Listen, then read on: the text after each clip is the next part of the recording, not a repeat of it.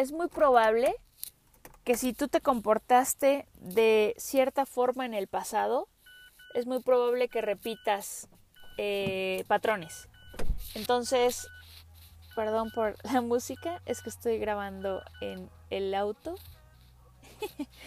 y resulta que teníamos prendido el radio, ¿verdad? Por eso ahora tengo música de fondo. Este es el podcast de Joy Medina. Sirviendo a la manada, sirviendo a la manada. Hola, hola, ¿cómo están? Bienvenidos a Sirviendo a la manada. Mi nombre es Joy.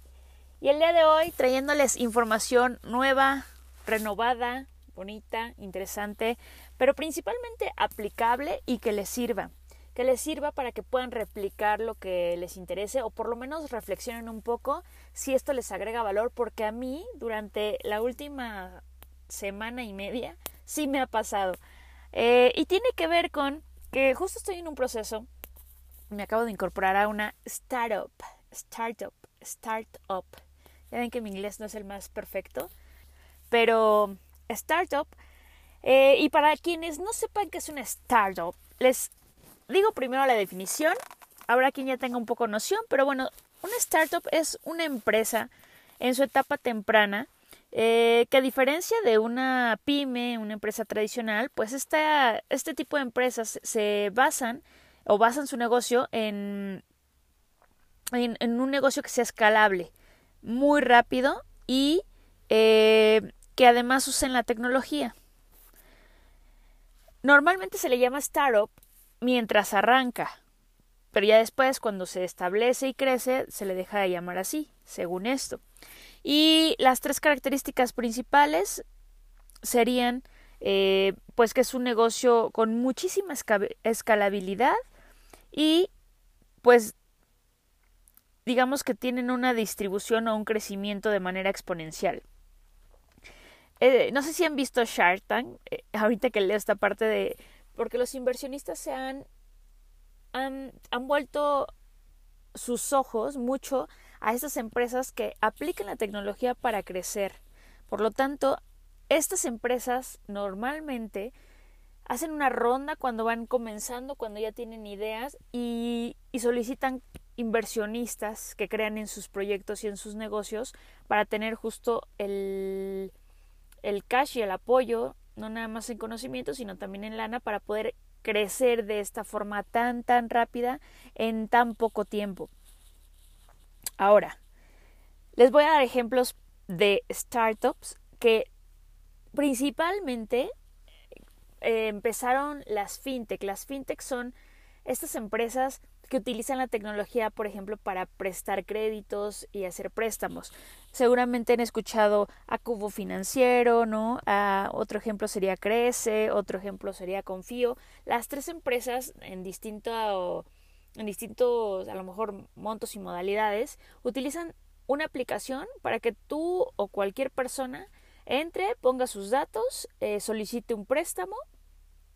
Y por ejemplo, en el caso de Cubo Financiero, yo, si soy Holanda y no quiero eh, hacer un préstamo, pero yo puedo meter mi dinero ahí y, y, mi dinero se utiliza, digamos, mis ahorros se utilizan ahí para prestarle a alguien y gano yo por, por este, como a Reddit un poco, como lo que conocíamos bajo ese modelo, eh, por prestar mi dinero. Y si yo soy Holanda y no tengo dinero, puedo ir a esa aplicación. Eh, sí, te hacen creo que algunas investigaciones, pero es un modelo totalmente distinto a lo que sería ir y hacer un, o solicitar un préstamo en el banco.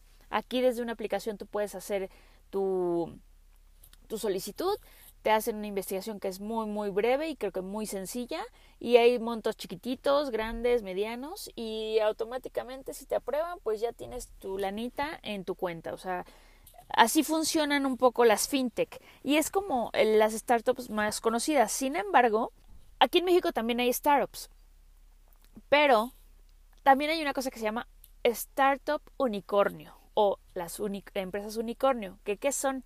Es una startup pero que tuvo un crecimiento más allá de lo exponencial, o sea, mucho más grande que cualquier startup. Y por eso se llaman unicornio, porque en teoría pues son wow, ¿no? Como empresas wow. Antes principalmente leía que en el 2015 se puso este se puso este nombre de unicornio, a estas empresas se valoran en más de mil millones de dólares. O sea, son compañías valuadas en más de mil millones de dólares.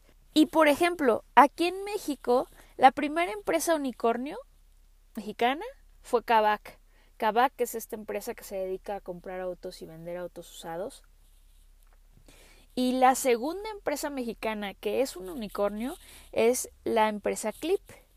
No sé si ubican que Clip es eh, estas como terminales móviles básicamente que tú puedes instalar en tu celular o sí, en tu celular y desde cualquier lugar cualquier persona te puede pagar con tarjeta de crédito. Entonces, evidentemente si se dan cuenta, revolucionan. Este tipo de empresas revolucionan el cómo vemos, ¿no? Eh, pero no solo ha habido empresas mexicanas unicornio, al contrario, de las primeras empresas unicornio que se llamaban o se hicieron llamar así, pues estuvo Facebook, estuvo LinkedIn, estuvo Uber, Dropbox, Snapchat, Twitter. Y una de las características de estas compañías es que tienen un modelo B2C, o sea que le venden a usuario final y por eso son tan exponenciales o crecen tanto y, por ejemplo, había una estimación, pero para ponerles un ejemplo, lo que dicen eh, es que este tipo de empresas, por cada dólar que invierten, vaya, los, inversionistas, se reditúa en 26 dólares. En un, estamos hablando, por lo mismo de su crecimiento rápido, pues eso en un punto bastante, es, es en un tiempo bastante factible, o sea, bastante corto, para que una empresa termine produciendo por cada dólar invertido 26. Imagínense qué negocio eso termina siendo para los inversionistas. Y el promedio de edad de estas, eh, de estas empresas, pues es de gente de más o menos 30, 34 años. Así que, para quien no sabía qué es un startup, pues son todas estas empresas que estamos viendo que se apalancan de la tecnología, que tienen un crecimiento muy grande y pues que evidentemente a corto plazo representan millones, millones de dólares. Ahora bien, justo yo lo que les quiero compartir el día de hoy es que me acabo de integrar a una startup. Y no todas van a aplicar lo que les voy a mencionar a continuación, pero lo que me parece interesante es que el director tiene alrededor de 30 años, pero eh, prácticamente todo el equipo o el 95% del equipo, pues sí, son personas entre 30, yo en, en este caso yo sí creería que el promedio está entre 30 años aproximadamente. Es bastante grande la empresa, pero tiene un ambiente muy joven. Sin embargo, lo que a mí me ha sorprendido de sobremanera es la cultura, el sistema de trabajo y eso es lo que les quiero compartir ahora, porque algo está pasando que de alguna forma te cautivan, pero te presionan a obtener resultados, pero también te ayudan, pero también te integran. O sea, está pasando como todo lo que normalmente en la mayoría de las empresas no pasa.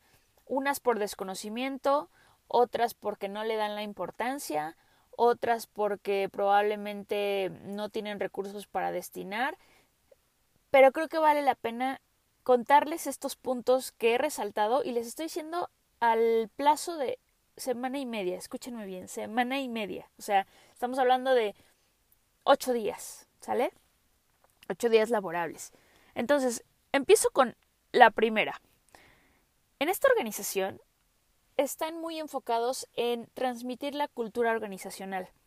La cultura organizacional, lo que explican no solo en la organización, sino a través de libros que han leído, es que eh, en todas las empresas se rigen bajo ciertos valores y eh, bajo una cultura organizacional. En algunos casos te la dan a conocer cuando eres un empleado y en, otras cosas, en otros casos no. Sin embargo, hay una cultura organizacional intrínseca que en el mejor de los casos conoces, pero hay veces que no conoces y aún así se permea en el ambiente. Y nos ponen un ejemplo similar a yo te puedo venir aquí a decir que tenemos cuatro cinco valores, ocho valores bajo los cuales nos regimos, como confianza, respeto, trabajo en equipo.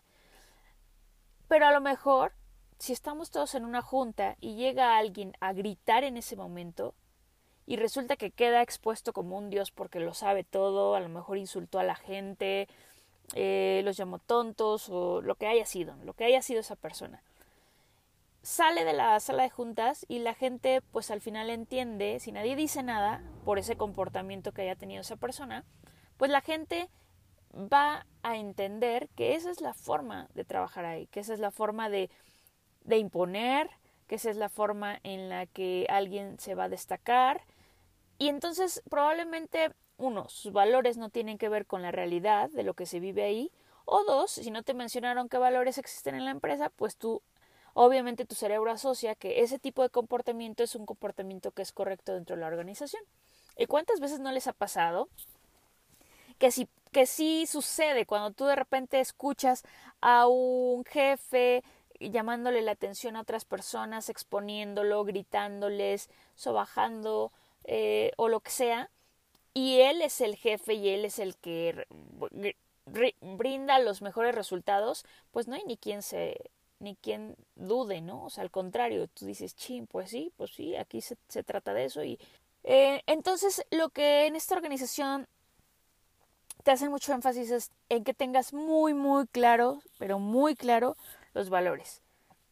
Específicamente, más allá de qué valores se rigen en esta organización, lo que me gustó y lo que me llamó la atención es que todos lo comentan.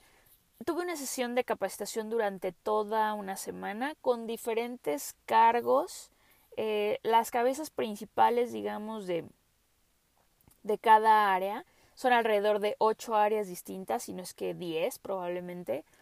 Y cada líder, que en este caso no les gusta hablar de jefes, sino de líderes, eh, cada líder te repetía lo mismo y se expresaba de la misma forma, es decir, no solamente te, te mencionan los valores que normalmente lo hace RH o probablemente tu jefe cuando te da una inducción, sino que cada uno repetía esos valores y cada uno te los transmitía. Y al día de hoy sigo viendo que te lo transmiten todo el tiempo, todo el tiempo.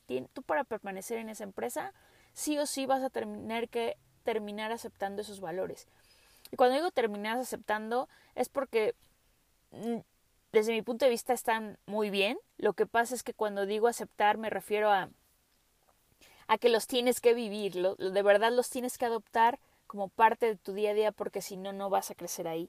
Y eso por un lado. Entonces, esa parte de permear los valores, eh, pues me parece bastante interesante porque nunca me había tocado una cultura que donde nada más te los mencionan, pero no donde realmente los vivas. Y, pero más aún, que la gente que no está en tu área eh, te los transmita, ¿no? Eh, ¿Qué otra cosa? Lo que les mencionaba del liderazgo.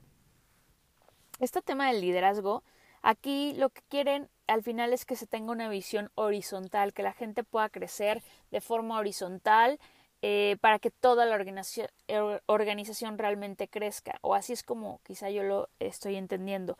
Y por lo tanto no les gusta la palabra jefe. A ellos lo que les gusta es la palabra líder, porque al final lo que ellos creen es que pues el líder te va a inspirar y es como un apoyo más que más que decirte qué hacer y que tú te tengas que estar esperando a, así así cumplir lo que te están diciendo. Al contrario, lo que están esperando es que tú propongas cosas, eh, sumes al equipo, eh, que no te canses de cuestionarte cosas y, y que si tu jefe o en este caso tu líder no te hace caso, bueno, lo puedas expresar porque o que incluso no tengas que estar de acuerdo.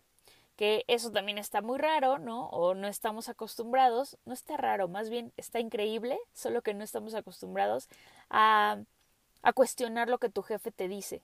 ¿Por qué? Porque a lo mejor lo has hecho, porque así nos dijeron, porque al final para nosotros representan autoridad. Y cuando llegas a una empresa donde tu jefe es tu igual, le puedes decir tantas cosas que habrá unas buenas, otras no, otras que sean posible cambiar, otras no, algunas las adoptarán, pero que exista esa apertura está increíble porque quiere decir que sumas y no que restas. Entonces, esa parte de liderazgo y de crecimiento horizontal también es una característica importante que les sugiero si están emprendiendo, si ya tienen un negocio o incluso si ustedes son empleados de algún lugar o trabajan con alguien y han visto que no se mejoran ciertas cosas o como estamos tradicionalmente educados a, mm, aceptar lo que el jefe dice o lo que el superior dice, vale la pena que por lo menos en ti no quede el hecho de sugerir algo que creas que puede funcionar. No siempre se va a implementar, pero no te quedes con las ganas de decirle a tu superior o al que esté de tu del lado cómo pueden mejorar eh, X o Y proceso. Ahora, vámonos al número 3. El proceso de reclutamiento. Estuvo muy chistoso cómo yo me enteré de esta empresa y cómo caí en esta empresa. Digo caí porque me captaron, no, no, no, realmente yo no, no estaba en la mira, sin embargo, bueno, ya, ya al final eh, me, me, empezó a interesar. Yo estaba un día escuchando podcast, que ya saben que soy fan de los podcasts, y de repente este, estaba escuchando una entrevista, no recordaba qué empresa, no recordaba a quién estaban entrevistando, pero lo que esta persona decía es que tenían un proceso de reclutamiento bastante particular. ¿Y en qué consiste ese proceso? Entre otras cosas, es en que ellos se comunican con tus jefes anteriores para saber, pues, qué referencias pueden dar de ti. Y ustedes me dirán, ay, sí, ¿y eso qué tiene de nuevo, no? Casi todo el mundo pide referencias. Claro, pero lo que sucede aquí es que no van a hablar solo con una persona, no se van a rendir eh, cuando esta persona no les conteste. No vas a poder seguir en el proceso si no responden todos tus jefes anteriores. Por lo tanto, tienes que dar teléfonos y si no los tienes, los tienes que conseguir si tú pretendes quedarte en esta organización y ellos van a hablar y van a preguntar al respecto sobre cuál fue la relación que tuviste con ellos. El tema, y yo te pregunto, si le hablaran hoy a todos tus jefes, ¿qué crees que dirían de ti? Porque, ojo, ¿eh? Primero te entrevistan y, y, y si te preguntan eh, esta parte de, sí, tu experiencia, pero no se enfocan tanto en tu experiencia en tipo cargo o dónde estuviste, sino qué logros tuviste, qué errores tuviste, que esa es una pregunta que te la preguntan normalmente a lo mejor el departamento de RH o algún ex jefe como muy sutil de, ay, ¿cuáles son tus áreas de mejoras? ¿Dónde crees que puedes mejorar? Y aquí no, aquí es, ¿en qué crees que te equivocaste? ¿Qué crees que pudiste haber hecho mejor? Eh, te preguntan qué piensan tus jefes, este, y si ellos no logran comunicarse con todos tus jefes, tú no vas a poder seguir en el proceso. Entonces, probablemente a ti te fue muy bien en la entrevista, les gustó tu perfil, pero si al hablar con tus jefes es posible que que puedan hablar bien o mal, lo importante en este caso sería que tú fueras sincero con, con ellos, eh, pero va a ser complicado que sigas el proceso, más bien nadie sigue el proceso si no se comunican con estas personas.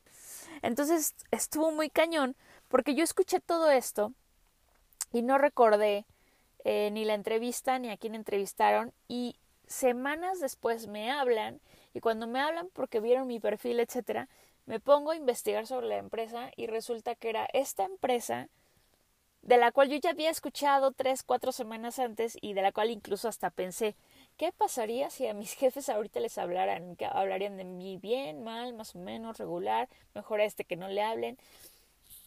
Y miren, me pasó. Así que hay muchas veces que nos es muy fácil tirar la toalla en un trabajo, sobre todo si consideramos que nuestro jefe no fue bueno, eh, nos trató injustamente, no nos cayó bien.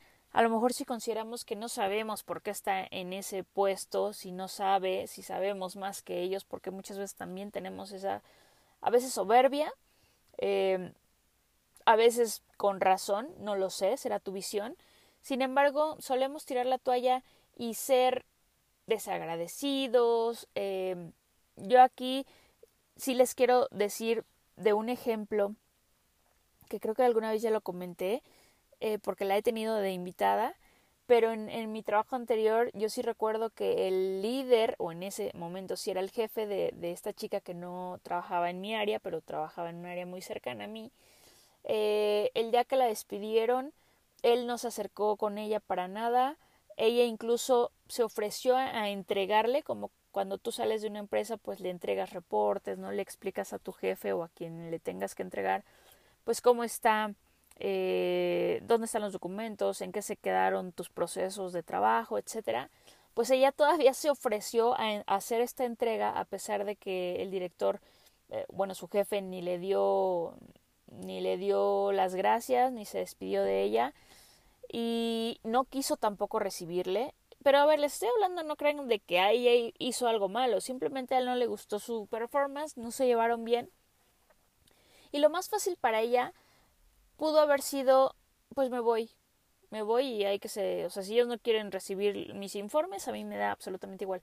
¿Qué es lo que yo hubiera hecho? Se los, soy soy súper honesta. O sea, si a mí me hacen eso, yo si hubiera pensado, pues se lo pierden. Los interesados son ellos, no yo. Entonces ella no. Ella todavía le dijo a la persona de RH, que fue quien le dio la noticia que era su último día, lo que le dijo fue, yo te entrego, te entrego porque a lo mejor mañana lo necesitan. Y tal vez no el jefe, pero sí sus compañeros. Entonces yo me acuerdo que para mí esa fue una enseñanza de de profesionalismo, esa es la palabra, profesionalismo, donde dejas de lado si te cae bien, si te cae mal, si incluso no te está dando la cara tu jefe eh, para, para poderte despedir o entregar el trabajo, eh, pero a esta chica le fue tan bien a la salida de ese trabajo que para mí fue como un tema karmático de lo hiciste tan bien a tu salida, a pesar de que te trataron de esta forma, que el universo se encargó de traerte algo mil veces mejor de lo que estás dejando, o de lo que te hicieron dejar. Así que no se cierran las puertas.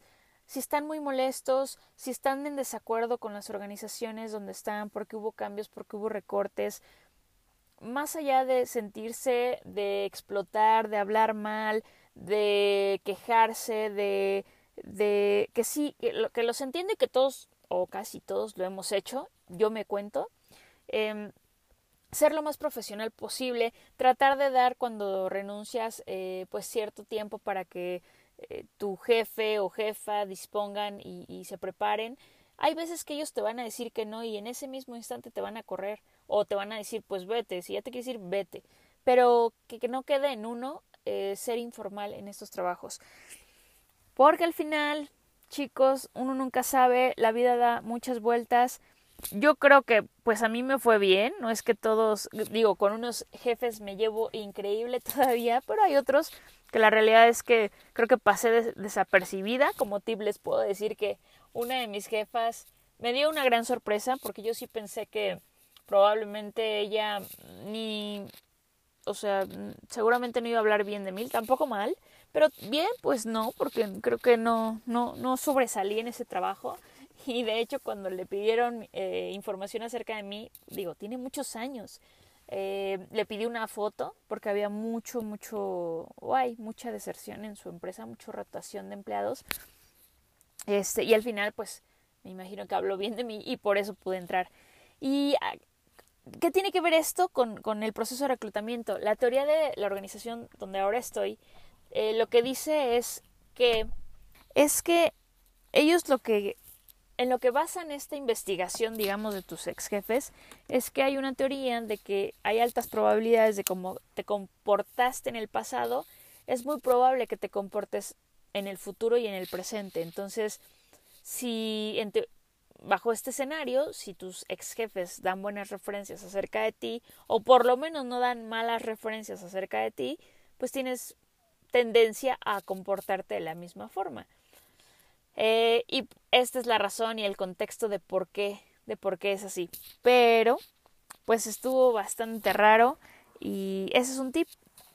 Y pues un, el proceso de reclutamiento con algunos cambios.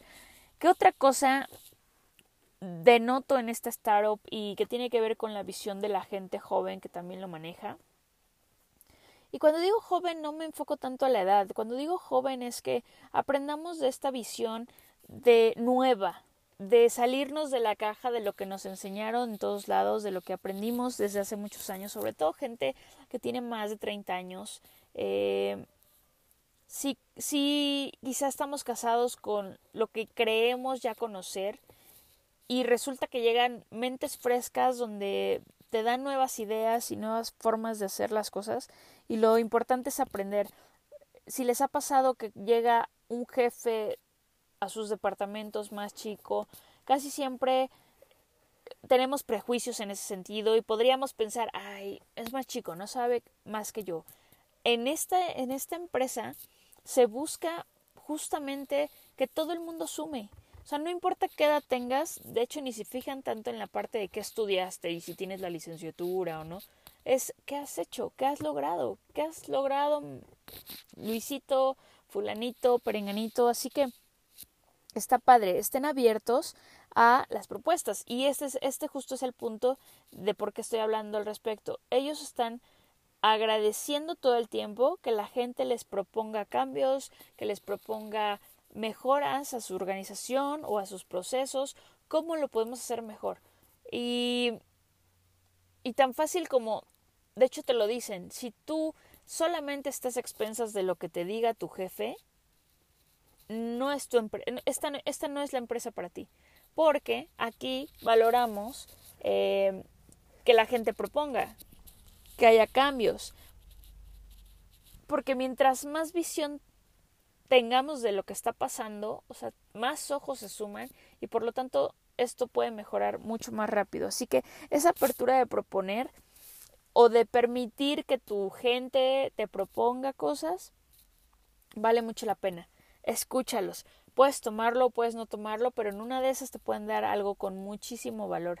Y esta visión de siempre estar aprendiendo, aprendiendo, aprendiendo y escuchando, eh, te puede generar a la larga, a corto plazo, bastantes beneficios.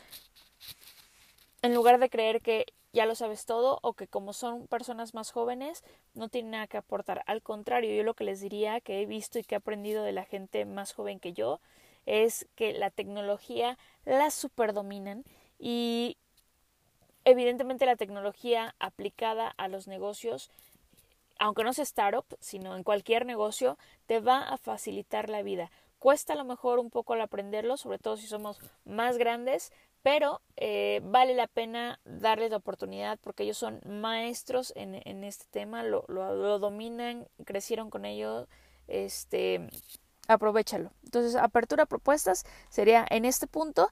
Y el último punto que les voy a dar es la lectura. Parte del periodo de prueba, bueno, ya te quedaste, está súper bien, tú dices, ah, ok, quiere decir que no lo hice tan mal en el pasado, pero parte del reto del periodo de prueba tiene que ver con la lectura. Ellos te van a dejar en un periodo de dos meses cuatro libros y los tienes que leer. Y lo que comentaba el director en esta entrevista que les dije en un inicio, eh, cuando lo escuché por primera vez, es que había gente muy buena que hacía muy bien su trabajo, pero si no leían los libros, no se quedan. Si no lees los libros, no te vas a quedar. Entonces puedes hacer perfectamente tu trabajo, pero si no lees los libros, eh, no importa que también lo hagas, no eres para la empresa ni la empresa es para ti.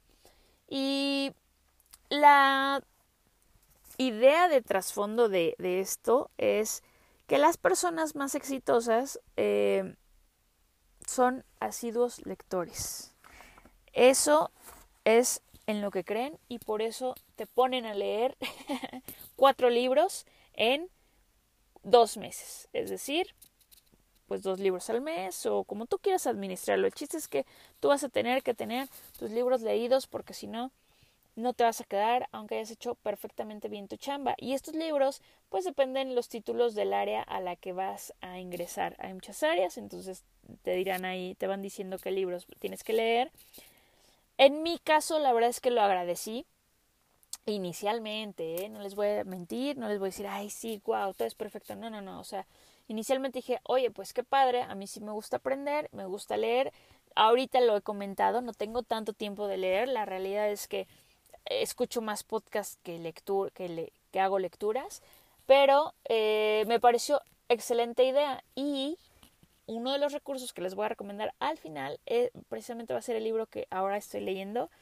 Em, pero ¿qué creen? Que ya en la realidad y en la práctica, pues el tiempo te come. O sea, entre que estás aprendiendo, estás en tu periodo de prueba, te administras en las cosas que haces en tu día a día fuera del trabajo, pues sí, el tiempo que le tienes que dedicar a la lectura, tienes que encontrarlo de algún lado. Entonces, la realidad es que eh, necesitas tener la disciplina de sí tener un espacio para poder leer y poder eh, presentar pues tus pruebas.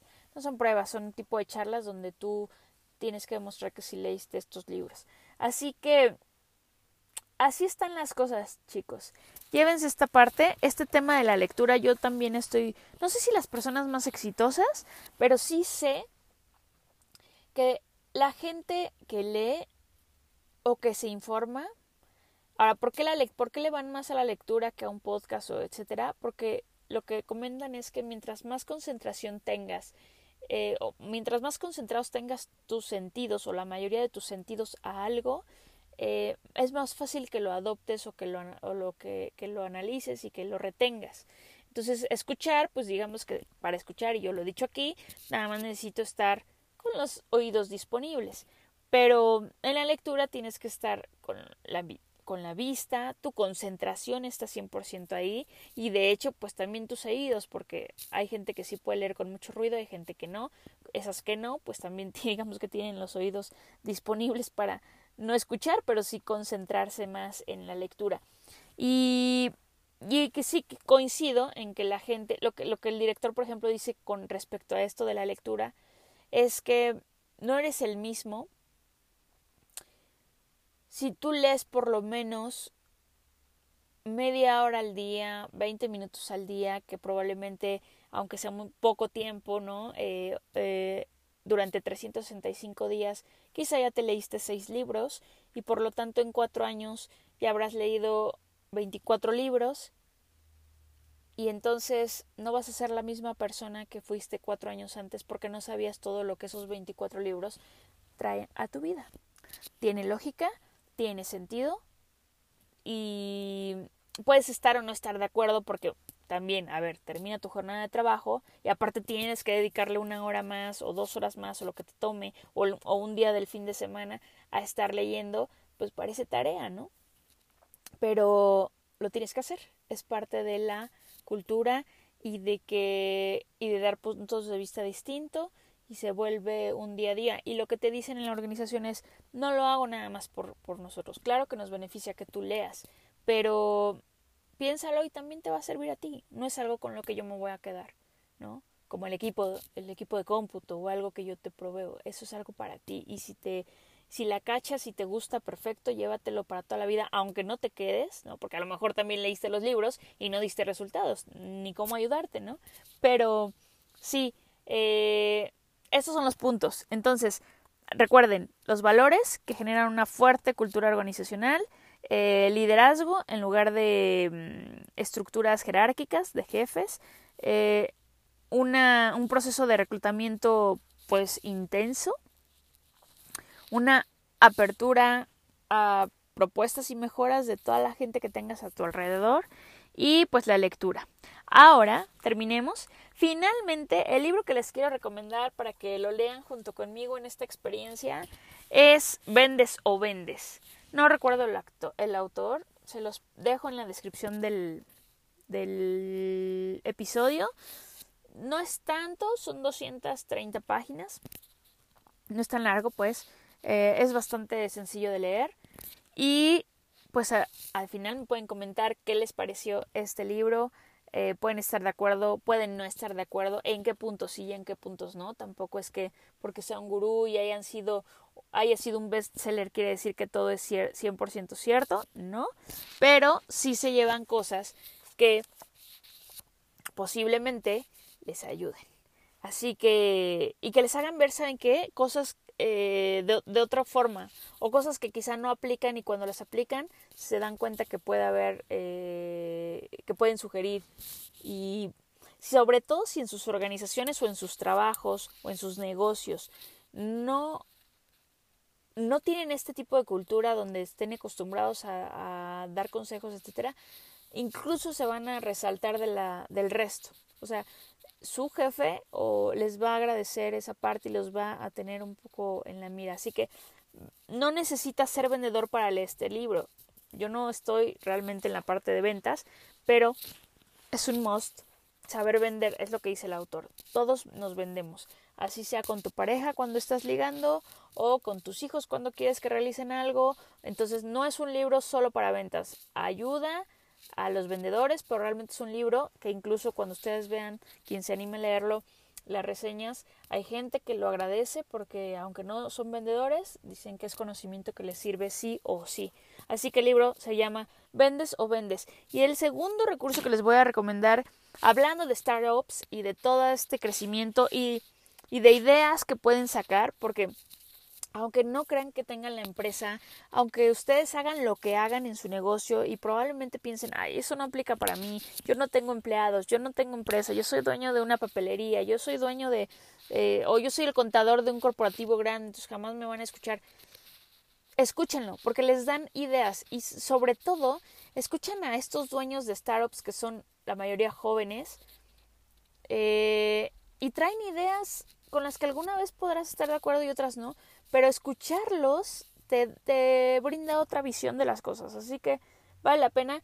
Este podcast, este, el segundo es un podcast que se llama Fundadores y es un chico que entrevista a eh, startups o a, empresarios de startups eh, de diferentes formas, industrias. Les, les pregunta cómo les surgió la idea, a raíz de qué, qué experiencia tenían, cómo creció su empresa, a qué retos se enfrentaron. Por eso les digo que no tiene que ver con un tema de negocios. Te saca un poco de tu mentalidad y te da ideas nuevas para lo que quieras.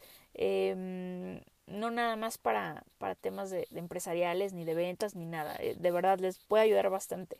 Y la ventaja de los podcasts, ya lo hemos dicho, tú puedes elegir antes de escucharlo el que tú quieras, ves la duración y el tema que quieras y así lo. Entonces, esas son mis dos recomendaciones del día de hoy.